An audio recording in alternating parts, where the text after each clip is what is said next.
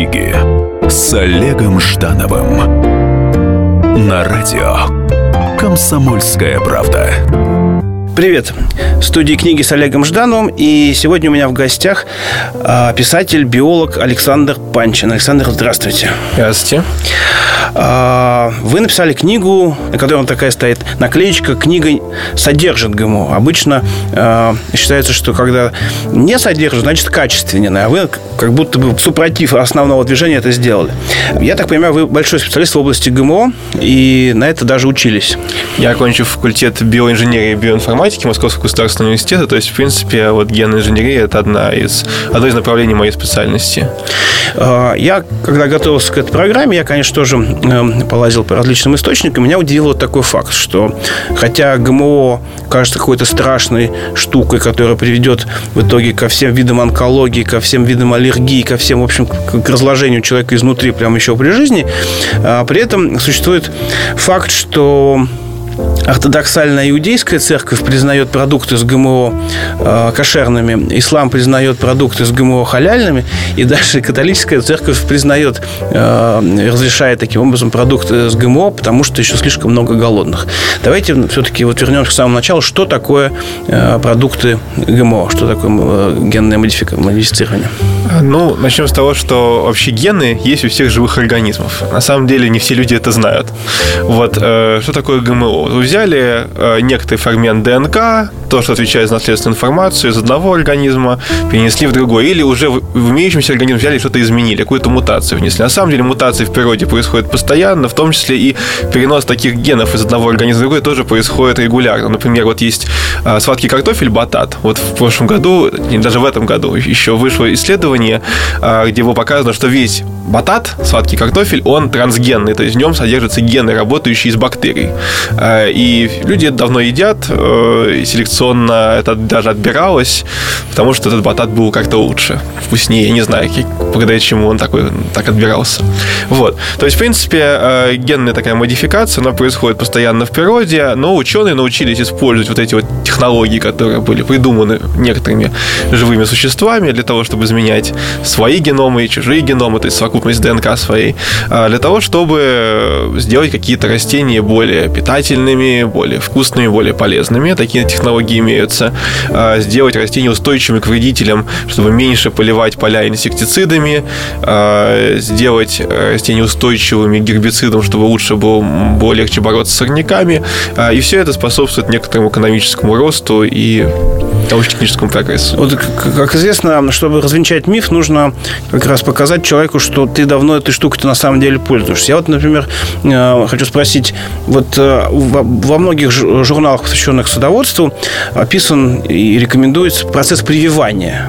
Вот когда да, мы какую-то веточку сливы прививаем к абрикосу. Это тоже генная инженерия, только в грубой форме или нет? Э, нет, это немножко другое. Это вот при генной инженерии меняются ДНК, меняются гены в каком-то организме. При прививании у вас просто получается как бы э, такая... Э, Это секс между двумя ну, деревьями. Ну, даже, даже, не, даже сексом сложно назвать такой скорее фетиш.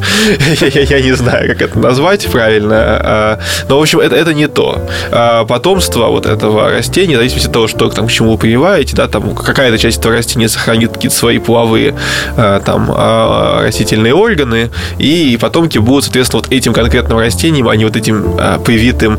Э, То есть оно не способно к размножению в итоге? Ну, оно способно к размножению, но оно будет размножаться, будет размножаться та часть, которая сохранила половые, ага. половые свои органы. А вот э, тоже, поскольку последние годы из небытия там сталинских времен, каких-то там забытых советских теорий выходят вновь там, да, уже, уже однажды открытые вещи и замечательные имена. Вот Вавилов, он занимался разработкой ГМО, вот то, что он хотел сделать пшеницу независимой от холодов там северных областей, вот это генная инженерия или тоже нет? Ну, или самом... это селекционная все-таки история? Не, на самом деле там, конечно, больше селекции. А, значит, в принципе, возможность создания там устойчивой к холоду картошки, да, это можно пойти несколькими путями. Можно действительно отбирать такую картошку, которая лучше растет на холоде. Это может занять очень долгое время, и в некоторых случаях на самом деле почти никогда не получается. То есть, вот, некоторые признаки получить очень сложно. Я не знаю насчет холода, холодоустойчивой картошки, но вот, например, э, на Гавайях папайя, устойчивую к вирусу, сделать с помощью селекции не могли, поэтому папайя в какой-то момент вирусом вся была уничтожена и расти не могла. А потом на Гавайях сделали генно-модифицированную папайю, которая устойчива к вирусу, и она сразу заработала, и сейчас вся папайя генно-модифицирована там. Так вот, возвращаясь к, холод... к холодоустойчивой картошке, вот тоже можно использовать селекцию, можно использовать генную инженерию. Преимущество генной инженерии заключается в том, что вы, изменяя ДНК какого-то организма, вы делаете это направленно, и вы знаете, что вы хотите в итоге получить, а, и что именно вы хотите с этой ДНК сделать. Когда вы делаете селекцию, то очень часто получается, что у вас какие-то... У вас все равно происходят генетические изменения, но они происходят не под вашим контролем. Вы не знаете, что там изменилось, почему изменились свойства вашего организма. А иногда бывает так, что вы отбираете какой-то один например, холодоустойчивости, при этом вы а другие признаки, за которыми вы не ведете мониторинг, они ухудшаются. Угу. И были примеры, когда там а, уменьшалось содержание каких-нибудь там жирных кислот полезных, или когда уменьшалось содержание какого-то витамина. Просто потому что селекционеры на, на, на, это, на это внимание не обращали, им нужно было, чтобы росло большое, вкусное и красивое. Вот. Но при этом неважно, оно будет там менее или более питательное, потому что за этим не ведется слежки. Ну, в случае с генной инженерией, во-первых, слежка такая ведется, потому что нужно убедиться, что тот продукт, который вы получили, он такого же или более хорошего качества, чем то, что было изначально. Ну, а во-вторых, вы знаете, что вы хотите получить, и вы, вы вносите одно конкретное изменение, которое э, хорошо изучено уже еще ранее, до того, как вы сделаете эту модификацию, да, вы, вы должны ген, который вы переносите или меняете, вы должны его досконально изучить, вы должны провести кучу исследований, чтобы понять, за что он отвечает, как он работает, с какими генами он взаимодействует, э, какие приводят изменениям, мутации в этом гене, ну и так далее. То есть, вот, насколько я э, прочел в интернете, что создается вот этот отдельный, э, выделяется отдельный ген, он заносится в вектор, вектор заносится да, в организм, и после этого еще и проводится очистка от э, тех вариаций этого генома, которые не получились, да, которые не, не сработали в нужном направлении. Да, вот вы сказали слово вектор, для, ну, можно пояснить, вектор это просто на самом деле там, средство доставки. Угу. Коробочка. Очень, вот если так, коробочка, подарочная упаковочка, да, но только в виде неких молекул. А, и вот вы с помощью этого вектора доставляете некий ген в какой-то организм, а, и иногда вот этот ген может, там, допустим, встроиться не туда. Но вы можете потом проверить, встроился он туда, куда вы хотели или куда вы не хотели. Для этого есть методики анализа ДНК. Вы посмотрели, ага, вот это вот в этом растении плохо получилось. Что-то мы могли испортить, давайте мы это выкинем. А вот здесь получилось, как хотели. А, и здесь мы видим тот признак, который мы хотели получить. Мы не видим негативных побочных эффектов. Давайте вот этот использовать. А, собственно, вот этот, то есть селекция вот такая вот тоже потом происходит. Угу. Ну что ж, в эфире э, программа «Книги с Олегом Ждановым». Сегодня вместе с Александром Панчиным разговариваем о ГМО. Страшная штука. Вернемся после перерыва. Книги с Олегом Ждановым. Меня зовут Александр Яковлев. Меня зовут Евгений Арсюхин. У нас есть к вам убедительная просьба. Ни в коем случае не включайте радио «Комсомольская правда». Понедельник в 6 вечера. Но если вы все-таки решитесь это сделать, то вы услышите.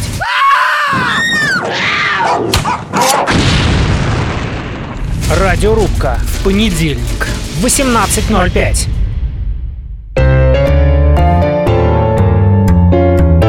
Книги с Олегом Ждановым на радио «Комсомольская правда». Привет. В эфире программа «Книги с Олегом Ждановым». Сегодня она посвящена ГМО, и э, о нем нам расскажет Александр Панчин.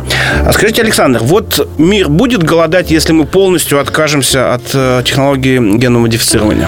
Ну, смотрите, мир и так голодает сейчас, но есть страны, где меньше голодает, есть страны, где больше голодают. Генная инженерия – это не панацея от голода в мире, потому что кроме э, там, урожайности, повышения урожайности, есть другие задачи, то есть, например, там, правильное, грамотное перераспределение пищи. Э, это в некоторых странах не хватает там тракторов. Э, то есть генная инженерия не единственный фактор, который сказывается на человеческом голоде, однако генная инженерия позволяет увеличить урожайность полей там, на десятки процентов. То есть э, это один из способов уменьшения голода.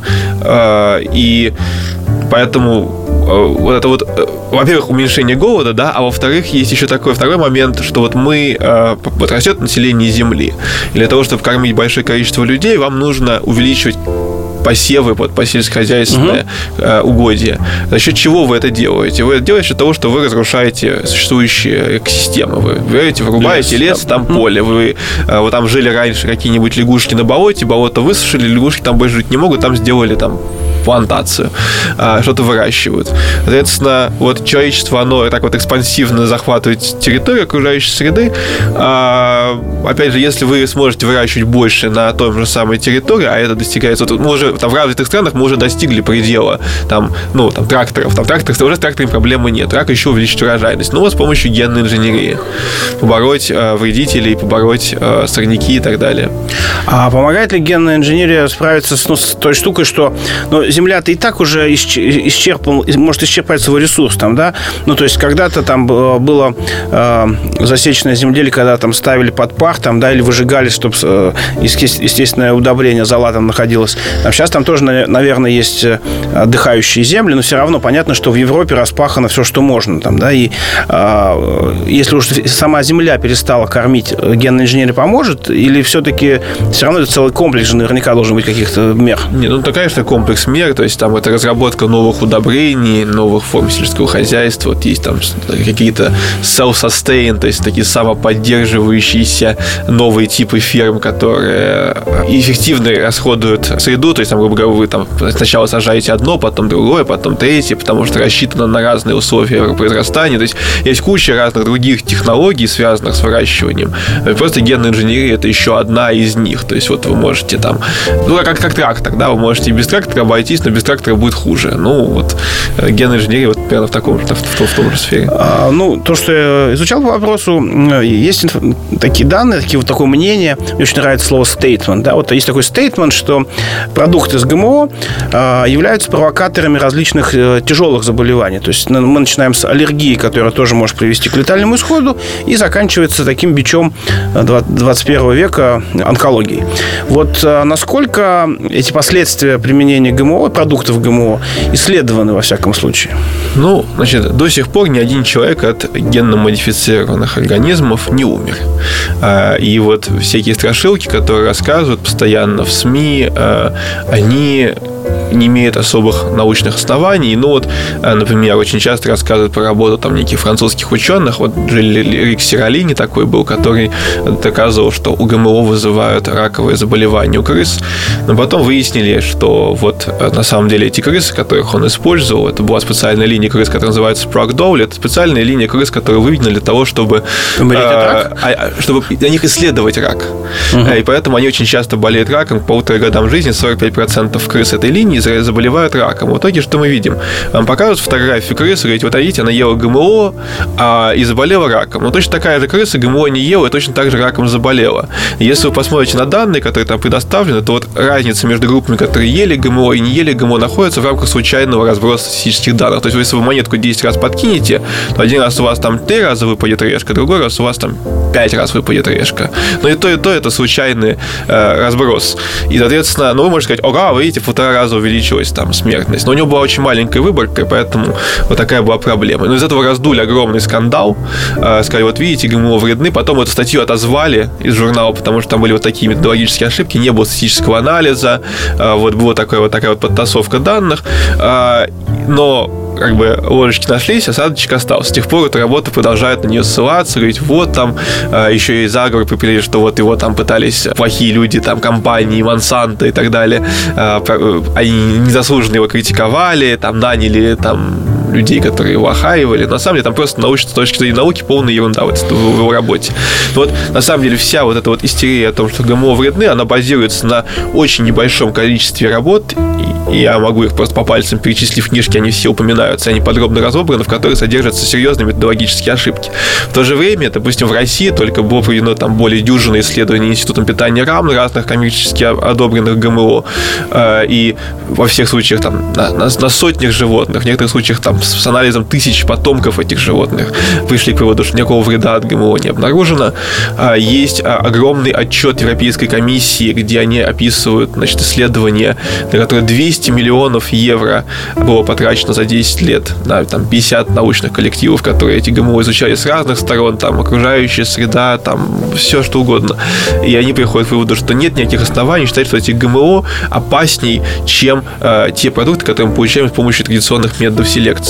Ведь на самом деле традиционные методы селекции тоже, ну вот когда мы говорим там, про безопасность продуктов, да, вот иногда говорят такой тезис, что вот никто не доказал, что 100% ГМО там безопасны. Ну, ну а кто доказал, что то есть, продукты селекционные безопасны? На самом деле мы знаем массу примеров, когда в ходе селекции получались опасные сорта. Ровно потому, что, кстати, вот случайные мутационные процессы могут привести к непредсказуемым результатам. Там картошка с повышенным содержанием солонина, например. Вот это все происходит. Поэтому и при генной инженерии теоретически какая-то возможность чего-то негативного могла бы быть, но она ниже, чем при селекции. И поэтому, если вы хотите питаться безопасной пищей, то как раз ГМО в этом смысле лучше. Более аккуратно проверяются, более аккуратно создаются. А в чем же феномен противостояния ГМО? Это что, вот э, люди с низким уровнем образования, подверг, которые подвергли э, себя и окружающее пространство панике, или это противостояние каких-то действительно структур, не, не знаю, так же, как Лысенко и Вавилов были просто изначально противниками научными, там, да, и уже потом ненависть возникла такая, ну, человеческая там, да, но, во всяком случае, Лысенко. Ну, вот почему так? Почему все против ГМО? Почему такой страх? А, ну, вот был такой социологический опрос, проведенный высшей школой экономики, да, вот я вначале его, на самом деле, упомянул, что вот верно ли утверждение, что у генетически модифицированных растений гены есть, а у немодифицированных генов нет. И вот то, что это утверждение неверно, что гены есть у всех живых организмов, э, ответ на это знало только 29% опрошенных 29. россиян. Ну, вот это был опрос высшей школы экономики. Ужас. Вот. А в Соединенных Штатах Америки был опрос, нужно ли ввести обязательную маркировку продуктов, содержащих ГМО. 82% населения сказали, что да, нужно ввести такую маркировку. В том же самом опросе их спросили, нужно ли ввести маркировку продуктов, содержащих ДНК. 80% населения сказали, что нужно ввести маркировку продуктов, содержащих ДНК. Вот. И экономист, который проводил этот опрос, он пошутил, что да, нужно сделать такую вот маркировку. Продукт содержит дезоксирибонуклеиновую кислоту, а, а она имеет высокий риск передачи э, при беременности от матери к ребенку. И посмотреть, будут ли продукты покупать с такой маркировкой. А, то есть есть э, действительно очень большая проблема нехватки базового биологического образования у населения, и на фоне вот этого базового базовой неграмотности возникает огромный соблазн вот эту неграмотность эксплуатировать в чьих-либо экономических интересах. Тут нет какого-то, на мой взгляд, мирового заговора, прям такого вот. Но вот каждый конкретный человек, который э, может с этого прибыль получить, почему бы ему не, попробовать ее получить? Ну, например, там вот есть органические, производители органических продуктов, они говорят, наши продукты без ГМО, поэтому нашу сметанку покупайте в 5 раз дороже в Ашане. А, или, например... Это даже не политика, это такой мелкий маркетинг, на самом мелкий деле. Мелкий маркетинг, да, но при этом как бы мелкий маркетинг, который СМИ раздувается, потому что какие-нибудь кто-то ради мелкого маркетинга, чтобы свою сметанку в 5 раз дороже продал, написал статью о том, какие опасные ГМО и почему у них нету, и после этого статью перепечатали крупные центральные СМИ, и вот уже весь мир боится ГМО. Ну, вот примерно так это происходит, на мой взгляд. Это если говорить про массовые э, вот такие вот э, возбуждения.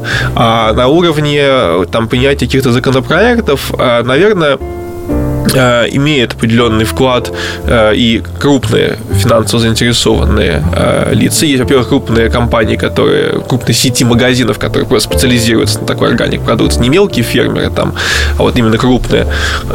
И это одна вещь, а другая вещь это то, что есть производители, допустим, тех же инсектицидов. Вот конкретный вид ГМО, один из ГМО бывают, во-первых, очень разные, совершенно разные цели их создания, но те ГМО, которые становятся устойчивым к вредителям, они позволяют меньше использовать этих самых инсектицидов, там на 37, 39, 40, ну, вот такие примерно порядки процентов. А, и понятно, что это вот убытки для тех, кто эти инсектициды производит, и конкретно этот тип ГМО им не нравится. Поэтому а, а, а запрещать э, избирательно, то есть вот сказать, давайте мы вот это запретим. Э, слишком сложно. Да. Слишком сложно, потому что вы не объясните, почему. Ну и сразу будет ясно, что, что, что, что именно вы хотите, почему у вас злой умысел. Поэтому скажем, что ГМО вредны, запретим все, ну и заодно запретим вот эти, а остальное нам наплевать. Интересная информация. А, в эфире программа «Книги» с Олегом Ждановым. Мы беседуем с Александром Панчиным, автором книги «Сумма биотехнологии». Книга ГМО содержит. Вернемся после небольшого перерыва. Книги с Олегом Ждановым. Все проблемы ему по колено. И по пояс любые критики – по плечу разговоры с теми, Кто по локоть увяз в политике? Политика в России – это не только скучные речи и предсказуемые выборы. Политика в России – это еще и яркое шоу. Это и схватка не только идеологии платформ, но и характеров и личностей. И потому программа о политике должна быть бескомпромиссной и жесткой, потому что веду ее я, Александр Гришин, политический обозреватель «Комсомольской правды». Политическое шоу «Руки по локоть» с Александром Гришиным. Слушайте каждый вторник в 16.05 по московскому времени. Книги с Олегом Ждановым на радио Комсомольская правда. Привет, студии программа «Книги с Олегом Ждановым». И сегодня я беседую с Александром Панчиным, автором книги «Сумма биотехнологии книга ГМО содержит. Вот прям так на обложке написано. Скажите, Александр, а когда, вот где точка отсчета, когда началась война э, вот в СМИ и между производителями э, о ГМО, о их использовании там и так далее? Ну, конечно, мы говорим о России, это, это интереснее нашим слушателям. А, ну, на самом деле, вот когда первые появились коммерческие ГМО, маркетинг их был положительный. То есть вот а, были такие, э, такая томатная паста, сделанная из генетически модифицированных помидоров, и прямо они было написано, вот как на моей книжке содержит ГМО, там тоже было написано, что вот они там получены с помощью генной инженерии, и все к этому относились, вау, это прогрессивно, круто, э, и был, был некоторый успех. А потом, на самом деле, есть просто конкретный момент. В истории была конкретная работа конкретного э, исследователя Арпада Пуштая, который заявил, что вот какая-то вот картошка генетически модифицированная, э, она вот отличается от той же самой картошки, если этот белок, который кодируется тем геном, который был привнесен, просто к этой картошке добавить. Вот э, в моей книжке, на самом деле, эта история более подробно описана, но там тоже есть методологические ошибки в этой работе. С тех пор прошло там 15 лет или около того, никто эту работу не воспроизвел, нигде никаких там, повторений, да, этих данных нету, никаких подтверждений нету, но сама исходная работа содержала методологические ошибки, поэтому а, и отчасти ее публиковали, потому что этот человек, который, ну, эту работу сделал перед тем, как он ее опубликовал в научном журнале, он пошел в СМИ и начал рассказывать всякие страшилки, из-за чего возник большой скандал, что вот, все, ученый там вот обещает, что докажет, вот, и когда статья пришла на рецензию в научный журнал, один из рецензентов написал, что если мы статью не опубликуем, то нас объявят страшном сговоре, и поэтому давайте мы ее публикуем, а все увидят, что эта работа, в общем-то, не выдерживает критики. Но не все увидели. А, но не все, но оказалось, что, в общем, такая тактика не сработала, все, ну, как бы, то, что работа не выдерживает критики, было понятно специалистам, это не было понятно широкой общественности. И в итоге, несмотря на то, что там э, были специальные комиссии там, от британского королевского общества, которые там собирались и обсуждали, какие методологические ошибки там присутствуют с подробным разбором, все это никого не волновало. А вот это был первый такой толчок, что ГМО это вредно, с тех пор это пошло. Это такой тренд. То есть, по сути, э, СМИ воспользуются этим как очередной сенсацией, да, то есть на, на тему, которая всех волнует. Потому что питание, конечно, и здоровье это э, бесконечные тренды для существования человека. Ну, наверное, да. А вот есть ли исследования, посвященные детскому употреблению продуктов с ГМО? Потому что, как, как правило, вот то, что СМИ очень э, серьезно рефлексируют на ту тему, что вот ребеночку ни в коем случае нельзя пить такое-то молочко или, или там есть такой-то йогуртик, потому что он содержит там и так далее. Хотя на многих э, йогуртах список красителей, посластителей, сгустителей, как бы, в общем, очень куда более страшный, чем сама по себе надпись. Вот если э, понимание того, что ГМО не, не вредно для взрослого, но вредно, ну, или э, все-таки чуть-чуть вредно для детей, или вы, таких исследований нет. Вот как Значит, воспринимать человеческий организм ГМО в принципе? Современный такой вот научный консенсус заключается в том, что никаких принципиальных отличий по воздействию на организм между ГМО и не ГМО нет. А, в принципе, теоретически специально могли бы сделать какой-нибудь ГМО или селекционный сорт, который бы имел какие-то эффекты на кого-то. Но все, что мы сейчас знаем, вот это э, вот идея такого вреда, она противоречит как современному, ну, специфического вреда, то есть вот, что все ГМО вредны или что вообще ГМО вредны, вот как специфическим образом вредны, да, что есть какая-то а, особенная вредность ГМО. Mm-hmm. Вот это противоречит как современным представлениям в области молекулярной генетики, так и там всем исследованиям, которые когда-либо проводились вот, в серьезных научных журналах опубликованных. А, значит, на людях экспериментов, конечно же, никто не ставил, потому что как бы не очень понятно зачем. Вот ставят эксперименты на грызунах, на курицах, на цыплятах, в том числе на развивающихся цыплятах. То есть, когда э, вот у вас он только вылупился, да, вот его кормят там ГМО кормом и смотрят, не будет ли у него каких-нибудь нарушений развития. Смотрят на потомство. Причем есть исследования, где смотрели на 5 поколений. То есть, вот 5 поколений крыс кормили ГМО, смотрели там пятое вот поколение и отличается ли оно чем-то вот угу. не чем-то. А, ну, кормили каким-то конкретным ГМО. Опять же, вот на самом деле есть такая проблема, что мы все ГМО вот в кучу смешиваем. ГМО бывают разные. Вот все обсуждают, там, опасно ли ГМО, полезно ли ГМО. Вот есть ГМО, которые, на мой взгляд, просто точно полезны и, и хороши. Вот на, на российском рынке вот еще сейчас не появился, но вот в Америке скоро появятся помидоры, богатые антоцианами. Антоцианы такие полезные вещества, которые встречаются, например, там, в, в черной смородине, там, в чернике, они придают такой черный цвет, собственно, по этому угу. э, ягодам. А вот про них есть исследования, что эпидемиологические исследования, показывающие, что есть э, снижение там риска раковых заболеваний, диабета. Это вот черные помидоры? И черные помидоры, да. Класс. Вот. И вот эти черные помидоры еще дольше хранятся, меньше портятся.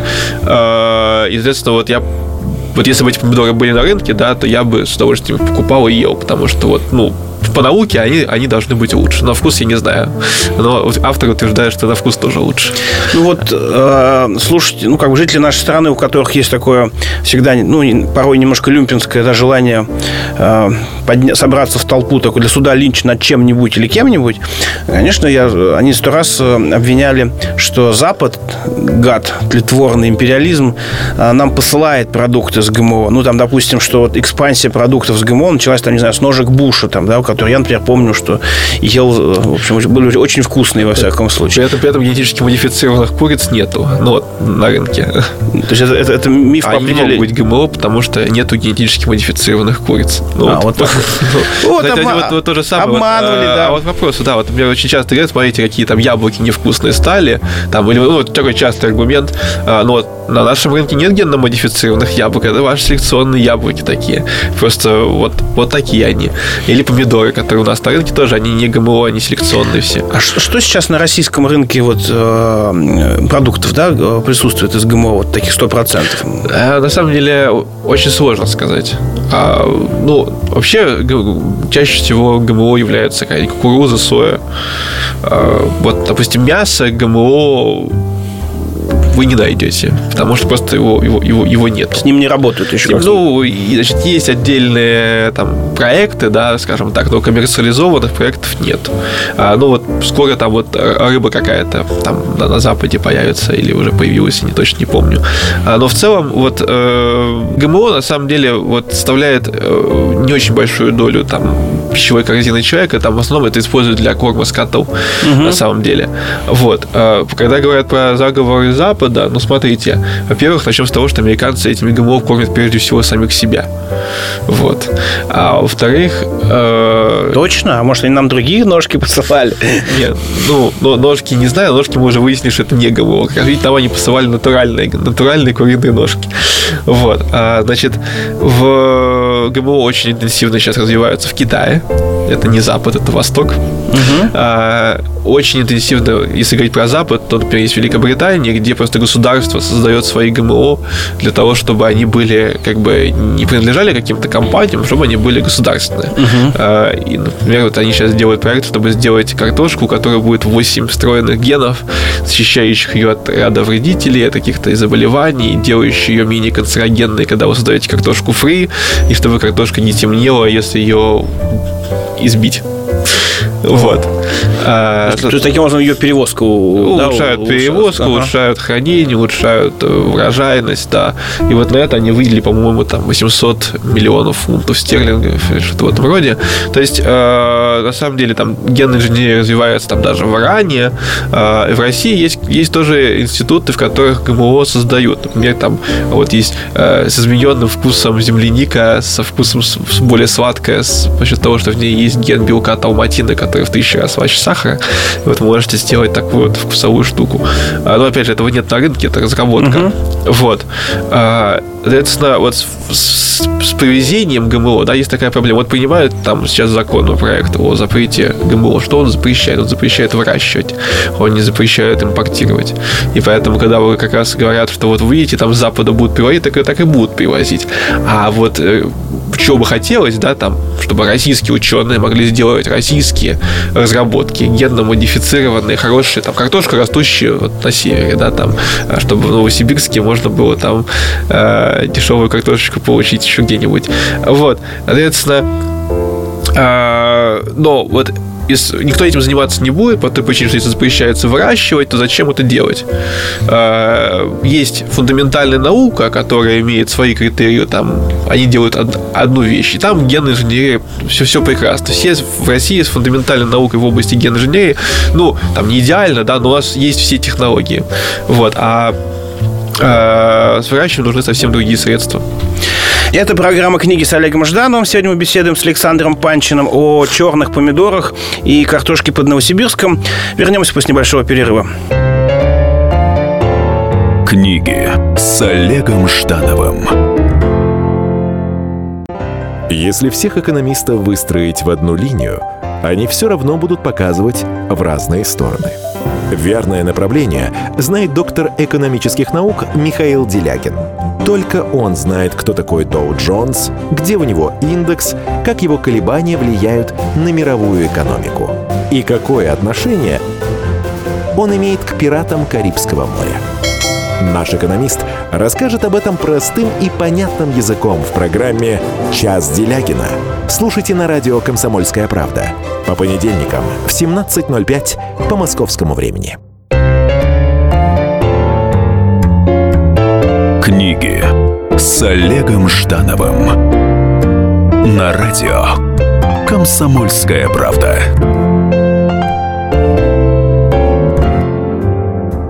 Привет! В эфире книги с Олегом Ждановым. Сегодня мы беседуем с Александром Панчиным, автором замечательной книги «Сумма биотехнологий». Книга ГМО содержит, и вот, собственно, об этом мы и беседуем. Вот хочу еще что спросить, Александр. Вот находясь ну, на уровне лекции, там, да, на уровне таких коммуникаций, вы, конечно же, видите сразу обратную связь и видите там, да, какие-то вопросы из зала, там, кому-то нравится, кому не нравится.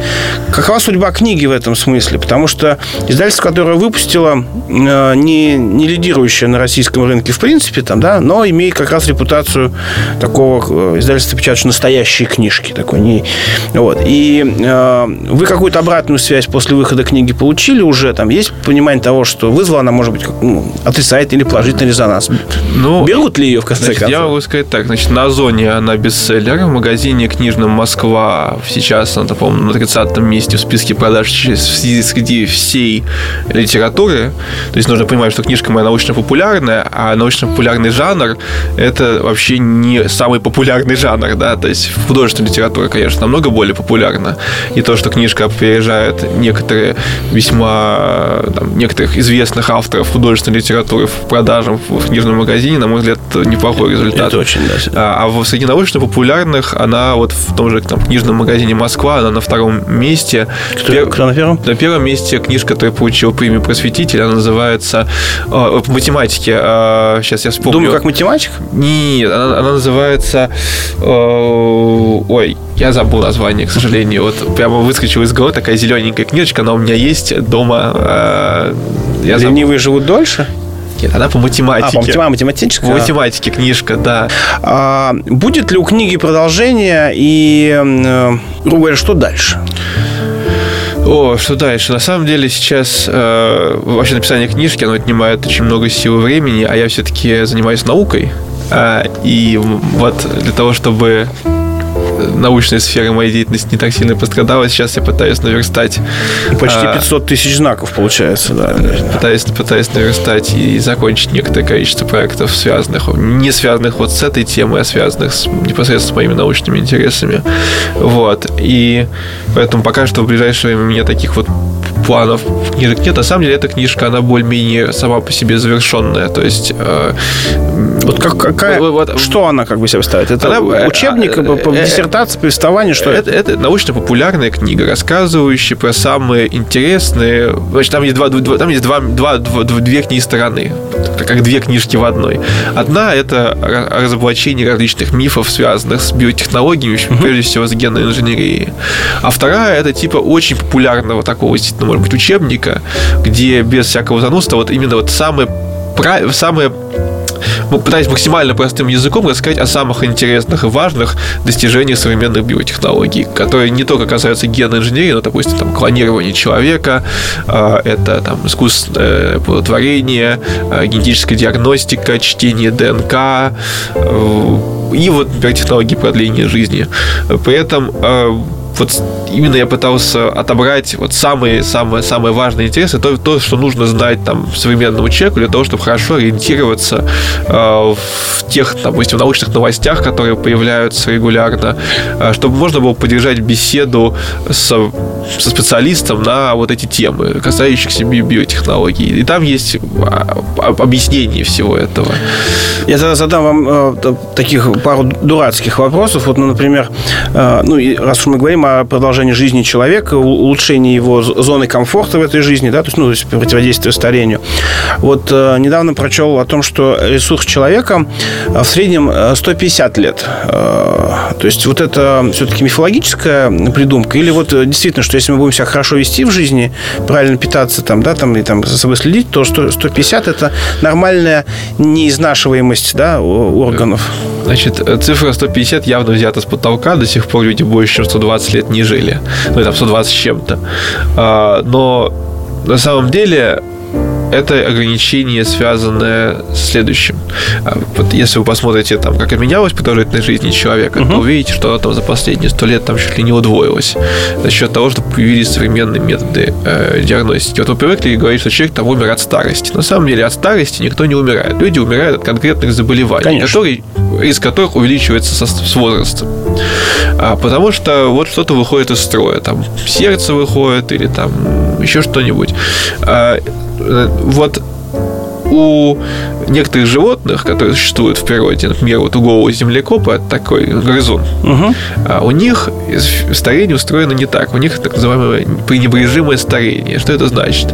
Это значит, что этот организм, вот он стал старше на год, вероятность его гибели в этот год, она такая же, как была в прошлом году. То есть, при этом, э, если обычные грызуны такого размера живут там 2 года, эти живут 25, 26, там, 28 лет. То есть, вот они живут 10, 10, в 10 раз дольше. Угу. То есть, как бы, если бы мы изучали обычных грызунов, да, то мы бы сказали, ну, вот у них там нормальный возраст, вот 3 года это долгожитель. Но потом бац, мы смотрим совершенно новая как бы форма жизни, да, такие же грызуны, а живут 10 раз дольше. И в этом возникает идея, что если бы мы разобрались в том, как эти механизмы старения устроены, поняли, как нам а, омолодить организм в плане того, чтобы как, обновить клетки, чтобы, а, как, чтобы они органы обновили какие-то, как запустить процессы регенерации и так далее, то, в принципе, и для человека теоретически достижимо такое, такое пренебрежимое старение. А когда это появится, вот такой такая технология, это вопрос времени. То есть, значит, через там, 500 лет я гарантирую, что она появится. Через 400 лет, скорее всего... радует 500. Да. Через 400 лет, скорее всего, тоже появится. Значит, ну, нас как бы действительно волнует, появится ли она через, через 50. Через 50 там, лет. Да, что хотя бы это детям. То, да. То, что заботит нас, да. И вот соответственно, поскольку это вопрос времени, то это лишь вопрос того, насколько интенсивно мы будем в этой сфере работать. Если мы будем все свои деньги тратить на военный бюджет, то через 50 лет этих технологий не появится. Если мы сейчас одумаемся и перестанем заниматься всякой ерундой, и пойдем двигать науку и будем выделять в эту сферу, ну, опять же, наука наука, медицина, образование. Да. Без образования у вас не будет будущих специалистов. Понятно, что вот эти технологии, ими будут заниматься не мы. Ими будут заниматься наши дети, внуки. Вот для этого нужно хорошее образование. У нас, к сожалению, в образовании сейчас идет страшный деклайн. Это вообще ужас какой творится. Ну, там всякие основы православной культуры вместо математики. А, и вот нужно вот этот курс изменить. Если мы соберемся и начнем, поймем, что приоритеты лежат в научно-технической сфере, то тогда, может быть, через 50 лет эти технологии появятся. Тогда, может быть, мы добьемся пренебрежимого устроения для э, людей, и мы сможем, если будем жить аккуратно, не выпадать под машины и так далее, жить очень долго. И там и 150 лет не будет пределом. Последний очень коротенький вопрос. От чего же в итоге умирает голый землекоп при, при системе перемежительного старения? А, ну, например, там есть хищники, ну, хотя хищников натуральных у них тоже мало, ну, там заболевания инфекционные. То есть, есть у них какая-то. Ну, конечно, от чего-то такого случайного. Ну, опять же, умереть, у них, допустим, тоже, ну, вот, там, раковые заболевания почти не, не встречаются, но какой-то риск у них все равно имеется. То есть от чего-то умирают. Ну, ну что же, потрясающая программа у меня сегодня была с Александром Панчиным, автором книги «Сумма биотехнологии». Книга, открывающая темный занавес над ГМО и вообще над попытками человечества развиваться, несмотря на чиновничьи заторы и запоры в их сознании. Я предлагаю вам после нашей программы усиленно акцентироваться на трех вещах. На образовании, на медицине и науке. Спасибо. Спасибо, Александр. До встречи. Э, в эфире была программа «Книги с Олегом Ждановым». Большой формат. Читайте вдохновенно. Книги с Олегом Ждановым. Как не пропустить важные новости? Установите на свой смартфон приложение «Радио Комсомольская правда». Слушайте в любой точке мира. Актуальные новости, интервью, профессиональные комментарии. Удобное приложение для важной информации. Доступны версии для iOS и Android. Радио «Комсомольская правда». В вашем мобильном.